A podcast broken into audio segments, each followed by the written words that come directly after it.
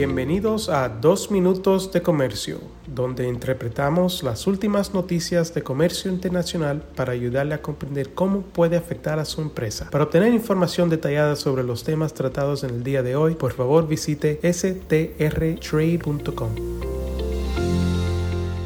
Hoy es miércoles 15 de febrero de 2023. Soy Álvaro Ferreira, consultor independiente con Sandler, Travis Rosenberg.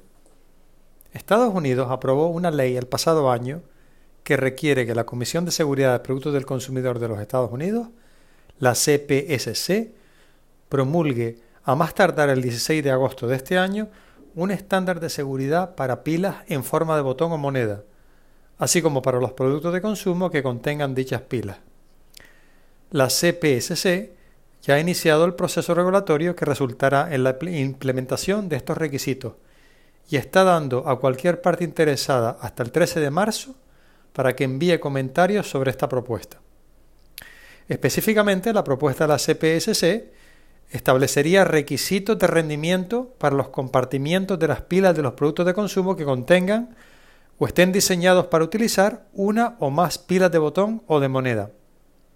Estos requisitos entrarían en vigor con respecto a la mercancía en cuestión, fabricada o importada 180 días después de la fecha de publicación oficial de una regla final. La propuesta también requeriría etiquetas de advertencia en el empaque de las pilas de botón o de moneda, así como en el empaque, los compartimientos para pilas y las instrucciones y manuales de los productos de consumo que contengan pilas de botón o de moneda. Además, los fabricantes e importadores de pilas de botón o de moneda, así como de los productos de consumo que contengan dichas pilas, estarían obligados a notificar a los consumidores sobre el rendimiento y los datos técnicos relacionados con la seguridad de dichas pilas en el punto de venta, tanto en línea como en tiendas físicas.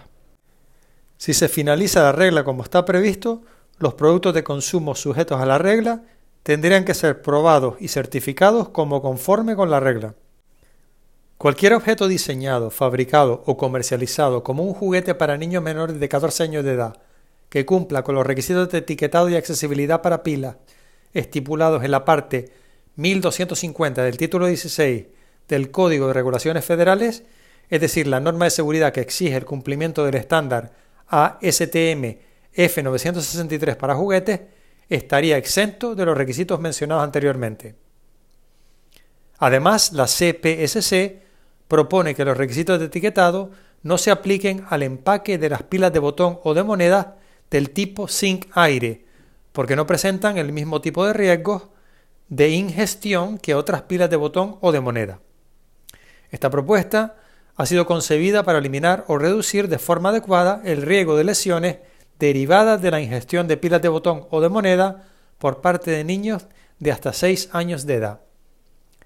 En Sandler, Travis y Rosenberg seguiremos monitoreando la evolución de esta propuesta regulatoria y mientras tanto aprovecho esta oportunidad para enviarles un muy cordial saludo.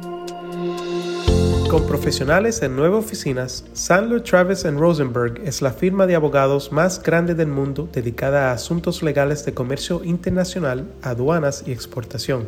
Este podcast es exclusivamente para fines informativos y no constituye un servicio legal. La contratación de un abogado es una decisión importante que no debe estar basada solamente en publicidad. Pídanos que le enviemos información gratuita por escrito sobre nuestras cualificaciones y experiencia. Envíenos un correo a strespanol.strtrade.com.